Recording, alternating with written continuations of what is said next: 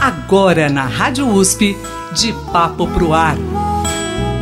Teatro, música, cultura. De Papo Pro Ar. Apresentação Cido Tavares. Toda palavra incendeia e traz desejo de ficar assim, de papo pro ar. Mais uma sexta-feira com novidades aqui para você na Rádio USP. A união do pianista e compositor Salomão Soares e o zabumbeiro, produtor musical e também compositor Guegué Medeiros resultou num belo trabalho que será lançado em 18 de agosto e vamos falar sobre esse projeto em primeira mão aqui na Rádio USP com os amigos do De Papo Pro Ar eu tenho a honra e a satisfação de receber aqui para esse bate-papo o Salomão Soares. Salomão, que alegria falar com você, seja bem-vindo. Oi, Cido, é, muito obrigado aí pelo, pelo convite, vai ser um prazer aqui falar um pouquinho desse projeto novo, que é o Baião de Dois, que eu estou lançando com o Guegué Medeiros, e satisfação estar aqui falando com você. Satisfação toda minha, viu, Salomão? Me responde uma coisa, vocês vão trazer aqui nesse projeto é, músicas, né? Vocês, na verdade, estão celebrando o forró nessa formação de piano e zabumba. O piano, é, ele se encaixa perfeitamente também no forró, Salomão? pois é, né? Olha, eu, eu sou suspeito de falar, né? Porque eu gosto muito do forró, eu sou da Paraíba, eu e o Guegué somos paraibanos, né? E o que acontece? Eu cresci nesse universo, né, do forró, tocando forró, ouvindo forró, né, por conta do, do ambiente musical, assim, que, que permeia no Nordeste. Então, naturalmente, eu, eu, eu trouxe esse universo, assim, do, da música nordestina para o piano, que é meu instrumento. E aí, em, algum momento, assim, eu, eu, sabia que esse projeto, né, ia chegar, esse projeto de fazer algo exclusivamente do Nordeste com o piano, e esse momento chegou, que vai ser lançado agora no dia 18, agora de agosto, com o. É um disco que a gente, exatamente isso, a gente traz esse universo do forró com um piano e uma zabumba, né, que é uma formação assim, um tanto inusitada.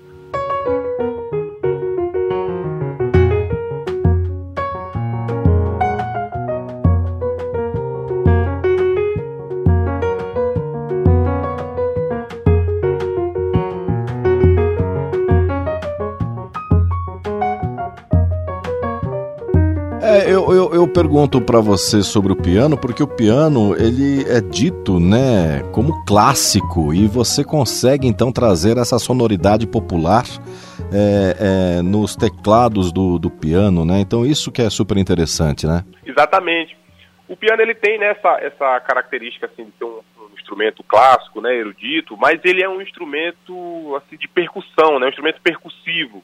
Tem essa, essa é, essa possibilidade que acaba deixando o piano muito versátil, muito. Então ele, ele se encaixa em qualquer situação, né?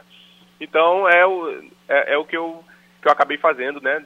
Assim, de forma mais enfática nesse projeto, que é trazendo mesmo, enfatizando essa coisa do forró, do acordeon, dos ritmos nordestinos no piano. Bom, o piano, é como você falou, é um instrumento percussivo, mas ele, ele ele se destaca graças à sensibilidade e à experiência de quem executa. E você que é pianista, arranjador e compositor, você que vem se destacando aí como uma das grandes revelações dessa nova geração da música brasileira, você já dividiu o palco aí com grandes nomes da nossa história, como Hermeto Pascoal, Toninho Horta, Milton de Holanda, enfim, grandes nomes, né? Toda essa bagagem aliada à sua sensibilidade, o caminho fica mais fácil, né, Salomão?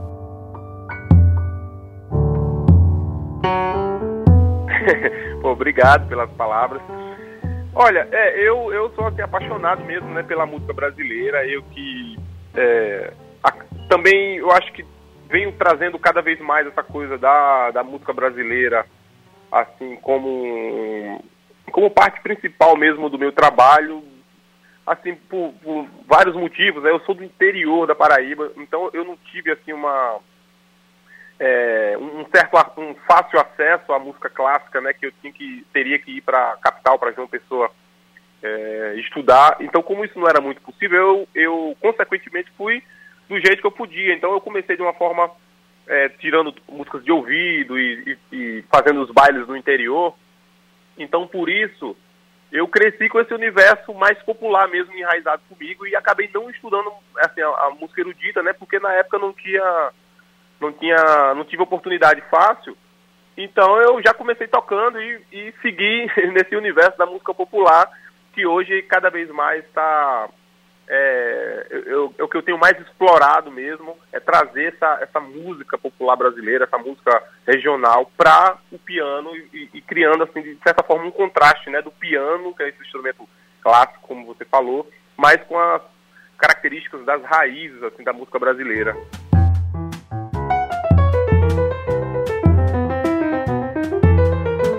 É o tempero, é o tempero correto, né, Salomão? Você que nasceu e foi criado em Cruz do Espírito Santo, interior da Paraíba, é, você, como disse aí, podemos dizer que é autodidata, né? Você com, com o ouvido apurado desde, desde a infância, você foi ouvindo, experimentando, então podemos dizer que você é um autodidata. É, é, é, é mais ou menos isso mesmo, porque eu já desde, comecei a tocar aos 10 ou 11 anos de idade e comecei assim tocando na igreja, né, na igreja católica, que meus pais são católicos, e tirava as coisas de ouvido, aí tinha um, um, uns amigos assim da minha mãe que, que tocavam um pouco assim na, na cidade, que tocavam na igreja também, eu tocava nos bailes assim, e aí eu tive umas, umas aulas com ele, aprendi algumas coisas, e o resto eu ia sempre, sempre tirando de ouvido, sempre tentando aproveitar o máximo que eu conseguia. E aí depois eu fui é, tive quando eu tive estava com 15 anos mais ou menos, eu estudei com Elinho Medeiros, que é um grande pianista lá de João Pessoa. E aí comecei a, a estudar mais, vim para São Paulo aos 20 anos, aí passei pelo conservatório de Tatuí também. E assim foi. Bom, e depois dessa trajetória toda, você é super jovem, é, mas você já tem um currículo maravilhoso é, e você olha para a sua história, é, você é vencedor do prêmio Mimo Instrumental 2017, finalista do Piano Competition do Festival de Montreux 2017, é, na Suíça, vencedor do prêmio Novos Talentos do Festival Savassi em 2018, enfim.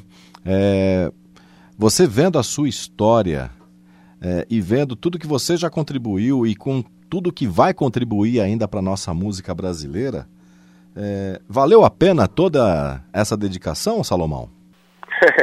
com certeza, com certeza. Eu, eu, eu, tenho orgulho assim de tudo que, que eu tenho construído, assim de tudo que eu, que eu venho trazendo, é, tudo que eu venho explorando desse universo do piano, porque eu gosto demais assim da, eu gosto demais do Brasil, né? Eu, eu tenho viajado bastante ultimamente, assim, pelo mundo fazendo algumas turnês e, eu, eu vejo que eu me identifico cada vez mais e gosto demais do meu país, da minha música, da música, da nossa música popular brasileira, né? Então eu me sinto assim muito honrado, né, de viver, ter nascido aqui no país, nessa terra de Hermeto Pascoal, Sivuca, Dominguinhos, e eu sinto um prazer enorme assim em poder também é, tentar né, contribuir assim com o que eu posso para essa para essa música brasileira, para essa arte que é, que é essa música que existe no Brasil, essa música espontânea, criativa, muito rica, música enfim, né, que dispensa comentários da música brasileira. Então, para mim é um prazer muito grande assim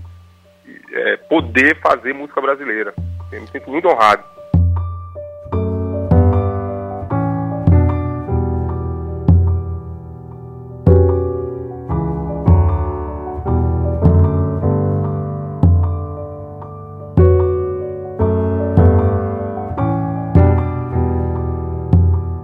Você que viaja, você que leva a nossa música brasileira aí para outros cantos do mundo, é, teve uma época que o, o, o, brasileiro ele importava muito, né? Ele, ele dava mais ele importava o som de fora e dava mais importância para quem vinha de fora, né? E, e eu acho que com, com a tecnologia, também com as novas visões de novos compositores e também de compositores é, cedendo a essa nova geração, é, eu acho que isso mudou. É, você acha que, que o brasileiro ainda ele, ele dá mais valor ainda para o que vem de fora ou ele está valorizando mais a nossa cultura, Salomão?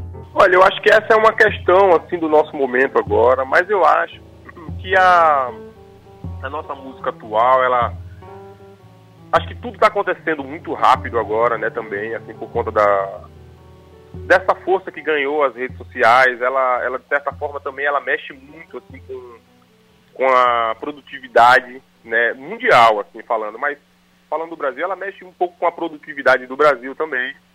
Eu acho que o, que o povo brasileiro está valorizando bastante também agora a nossa música, porque de certa forma é, surgiram muitos novos nomes, compositores, artistas, é, por conta das redes sociais também, por, pelo fato de existirem mais possibilidades né, de divulgar a música. Então a gente fica conhecendo mais a música brasileira, novos talentos que estão em lugares assim mais distantes do, dos grandes centros brasileiros.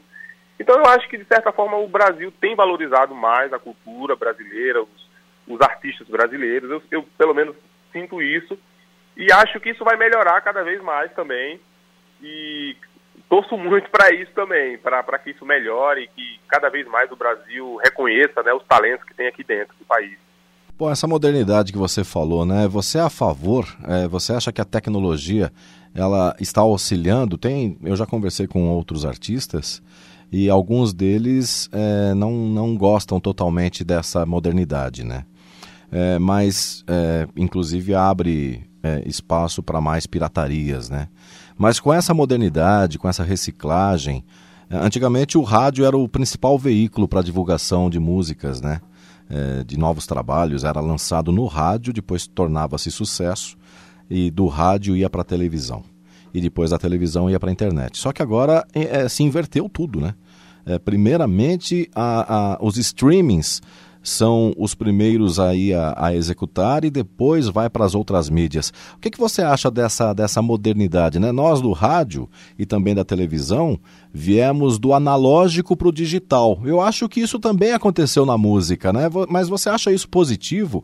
É você como artista que depende da sua música, você que é um profissional, é, a, a, a internet ela é um fator contribuinte na, na profissão de vocês? Olha, isso é uma excelente questão, assim, que a gente pode ficar horas debatendo, porque eu acho que há muitos prós e muitos contras, assim, né? Ao mesmo tempo que ela abre um leque grande de novas oportunidades, eu acho que tem coisas que essas facilidades, vamos dizer assim, acabam também atrapalhando é, no processo produtivo, criativo, assim, porque ela, ela influencia muito no que tem, tem sido feito ultimamente. Então, é um realmente é uma questão assim que é difícil dar, um, dar uma resposta rápida, né? Até porque nós estamos vivendo, eu acho ainda, num momento de transição, muita coisa está acontecendo, então muita coisa a gente ainda está entendendo o que, que tem melhorado, o que, que tem piorado, o que, que a gente precisa ainda lutar para reverter. Existem muitas coisas que eu acho assim que, que são prejudiciais até assim ao, a esse processo de produção, que é uma das coisas mais graves, eu acho, na, na, falando do streaming, por exemplo, é a, o fato de não ter ficha técnica. Você não simplesmente é muito difícil você saber quem está tocando, quem compôs a música. Às vezes uma, uma ou outra ali eles conseguem colocar, mas isso, na minha opinião, deveria ser uma coisa minimamente obrigatória, deveria, deveria ter a ficha técnica, todas as partes, todos os álbuns. Então acho isso uma coisa grave ainda, que a gente precisaria muito resolver. Mas por outro lado, o lado bom é que é, o artista independente ele tem possibilidades né, de lançar um projeto que eu acredito que antigamente era mais difícil lançar um projeto assim de uma forma independente. Você tinha que ter uma gravadora, tinha que ter um selo, coisa que era muito mais caro, era muito mais escasso. Então é isso.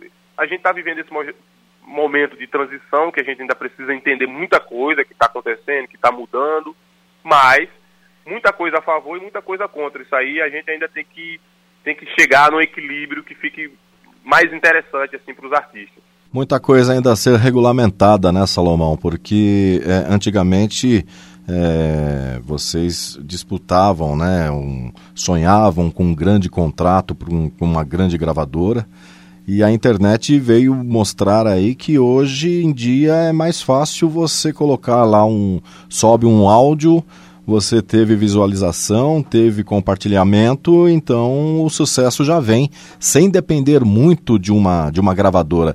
Pelo contrário, dependendo do seu sucesso nas redes, a gravadora vai atrás de você, né?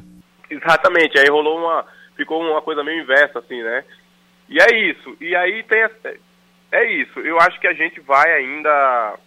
É, tem, muito, tem um chão aí pra gente chegar nessa regulamentação que você falou. Isso aí não tem.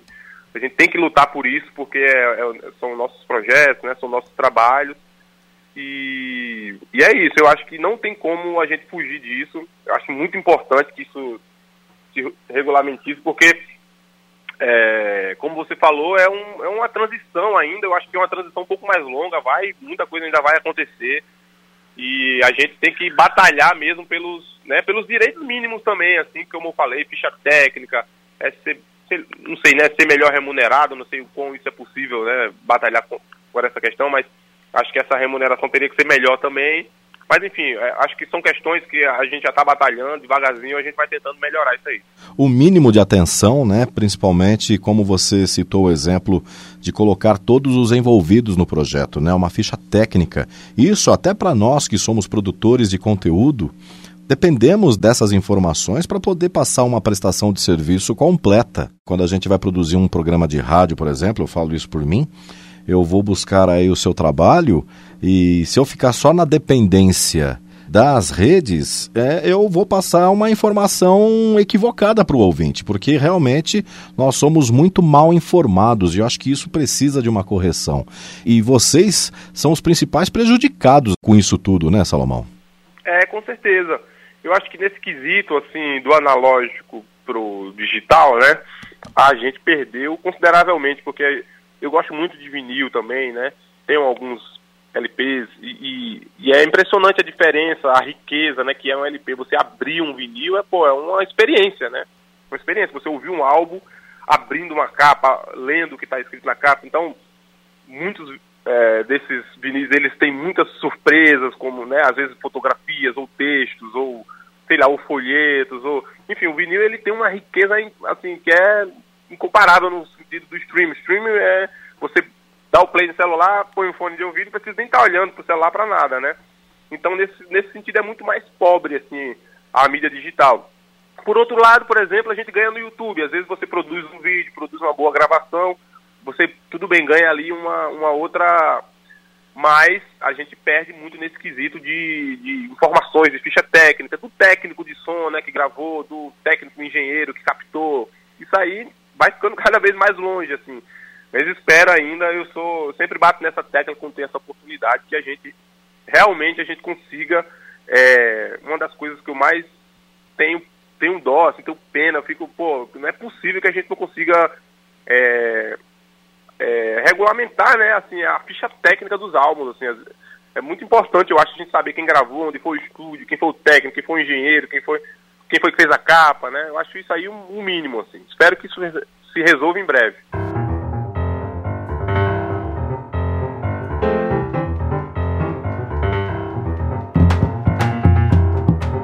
Agora você e o Guegué Medeiros é, estão celebrando o forró nessa formação de piano e zabumba e será lançado no dia 18 de agosto em disco esse encontro. Conta pra gente desde quando vocês se conhecem e como surgiu a ideia desse projeto Baião de Dois. Claro, o Guegué ele é um grande amigo, assim, o Guegué ele é, é costumo dizer que ele é quase família mesmo. O que que acontece? O Guegué é responsável pela minha chegada aqui em São Paulo, né, em 2000 2011, ele já morava aqui há um tempo, ele tocava com o Chico César na época.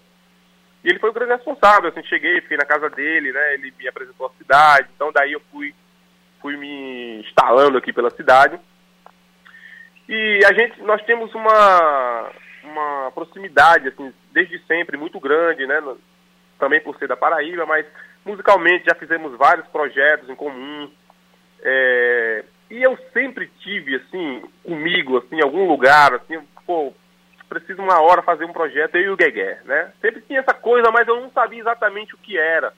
Porque o Guegué, ele toca bateria, mas ele toca todos os instrumentos assim de percussão, né? Então poderia ser um disco de piano e percussão de uma maneira mais ampla, assim. Mas tudo bem, assim, a gente nunca, nunca é, forçou nada.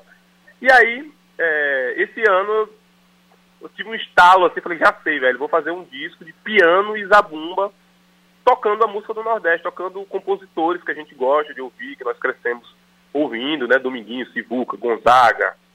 E aí foi isso. Eu falei, Guegué, vamos. Cheguei um dia pro Guegué, Guegué, tem uma ideia, vamos fazer um disco piano e zabumba, só piano e zabumba, e a gente toca forró, que aí eu trago essa coisa, esses elementos né, da música nordestina para o piano, e a gente faz uma, uma combinação também inusitada, né? Que não é, não é tão lógica assim, né? Que é o piano e a zabumba. Eu, pelo menos, nunca, nunca vi. Então foi assim que nasceu essa, essa ideia do Baião de Dois. Que bacana. Bom, eu, eu imagino que uniu aí toda a memória afetiva de ambos.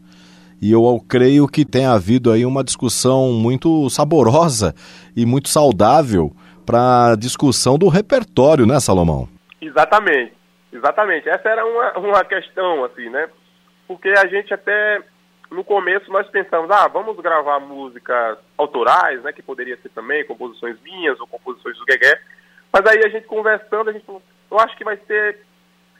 É, talvez seja mais interessante a gente trazer esse contraste das músicas conhecidas, né? Que o público conhece, porque aí vai ficar ainda mais, ao nosso, ao meu entender pelo menos, fica mais ainda interessante você ouvir uma música que você já conhece nessa formação de piano e zabumba. Então a gente che chegamos nesse lugar e falamos, ah, eu acho que esse vai ser um caminho interessante para a gente criar mesmo esse contraste né, das músicas conhecidas nessa formação. E o resultado surpreendeu vocês? Olha, nós... eu fiquei muito feliz, assim, fiquei muito contente porque por vários motivos, né? O primeiro de conseguir é, concretizar esse, essa vontade de gravar esse projeto. O segundo, uma coisa que foi importante foi o lugar que nós gravamos, que foi lá no estúdio Gargolândia, que é o estúdio do Rafael Altério, que foi um estúdio que que foi parceiro desse, desse projeto, né? O Rafael, sempre muito querido, é, nos cedeu o, a gravação desse álbum. E a, nós chegamos, assim, numa sonoridade que não é, como por, por não ser um, uma formação tão usual, tão... É, a gente precisava de um... Como é que eu posso dizer? A gente precisava de um, um tempo a mais, assim, pra gente chegar na sonoridade que a gente queria. Então, a gente precisava de uns experimentos, vamos dizer assim né, para achar ali o lugar da zabumba, o lugar do piano, achar o espectro que os dois se preencham, né, se preenchiam. Então foi muito importante o lugar que nós gravamos. Isso só contribuiu, a gente contou com o Tiago Baggio na captação e o Tiago Monteiro na mixagem, que são dois grandes nomes, dois grandes engenheiros de som aí da nova geração. Então, nesse, nesse ponto, assim, eu fiquei muito surpreso no, lugar onde o, a sonoridade do álbum chegou, assim. Eu, eu ficou muito melhor assim do que eu já, já estava imaginando. Então toda essa conjuntura para mim assim foi foi surpreendente assim, foi fiquei muito feliz com o resultado. Você vai receber a ficha completa adquirindo esse trabalho do Salomão Soares e do Guegué Medeiros, porque vocês vão receber toda a ficha, todas as informações. Olha, o Salomão Soares no piano, Guegué Medeiros na zabumba, o apoio do estúdio que o Salomão acabou de falar, que é o Gargolândia, gravado em março de 2023. Produção musical dos, dos dois, do Salomão Soares e do Guegué Medeiros. A captação, como ele nos disse, é do Tiago Baggio, mix e master do Tiago Monteiro. Afinação do piano, isso é muito importante, Amando Aroni. Também fotos de Dani Gurgel, câmera e finalização Renan Mansur, câmera e edição Serginho Prado, figurino Anrita, é isso? Amrita, é isso, Salomão? É, é isso mesmo. a maquiagem de Laís Klein e arte de capa de Daniel Vincente. Então é, é muito importante, é, como eu sempre falo, ninguém faz nada sozinho, né, Salomão? E a união de todos, de todas essas pessoas, de toda a dedicação, o trabalho sai mais saboroso, né? Com certeza. Eu sempre acredito assim que a gente está ali, né?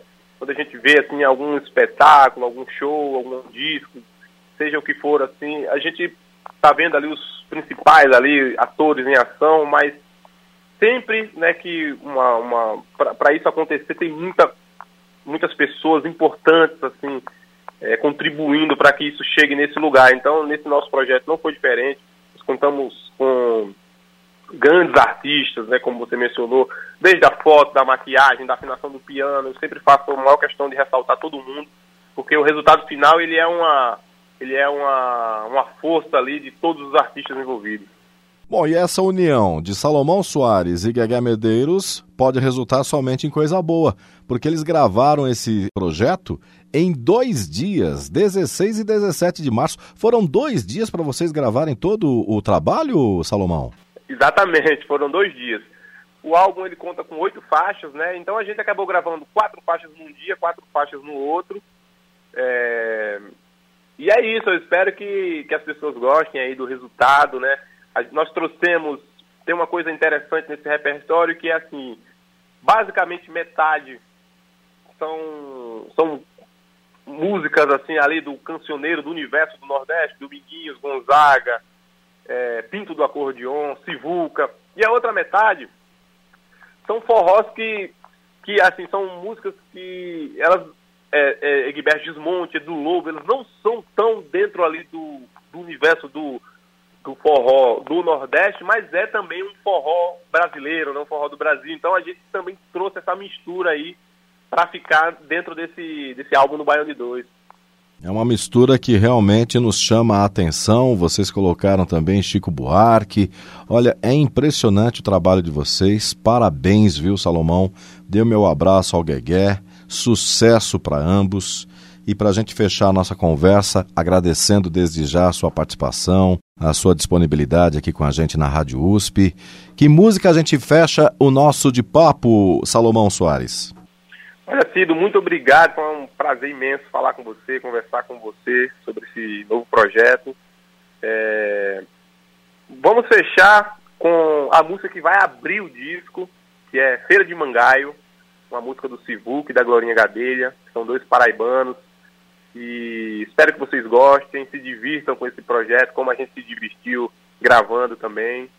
E é isso, muito obrigado, até breve e muito sucesso aí para seu programa né, de rádio. Nós que somos privilegiados porque esse trabalho será lançado somente na semana que vem, portanto, vamos ouvir agora em primeira mão, com uma semana de antecedência, esse belo trabalho de Salomão Soares e Guegué Medeiros, o Baião de Dois.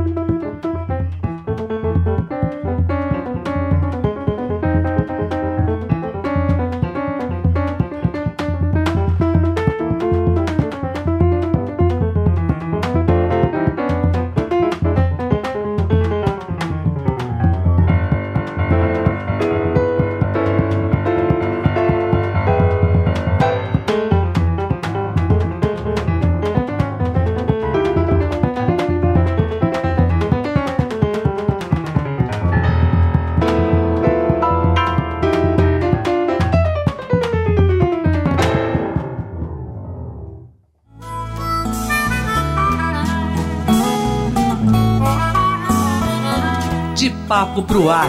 Produção e apresentação Cido Tavares. De papo.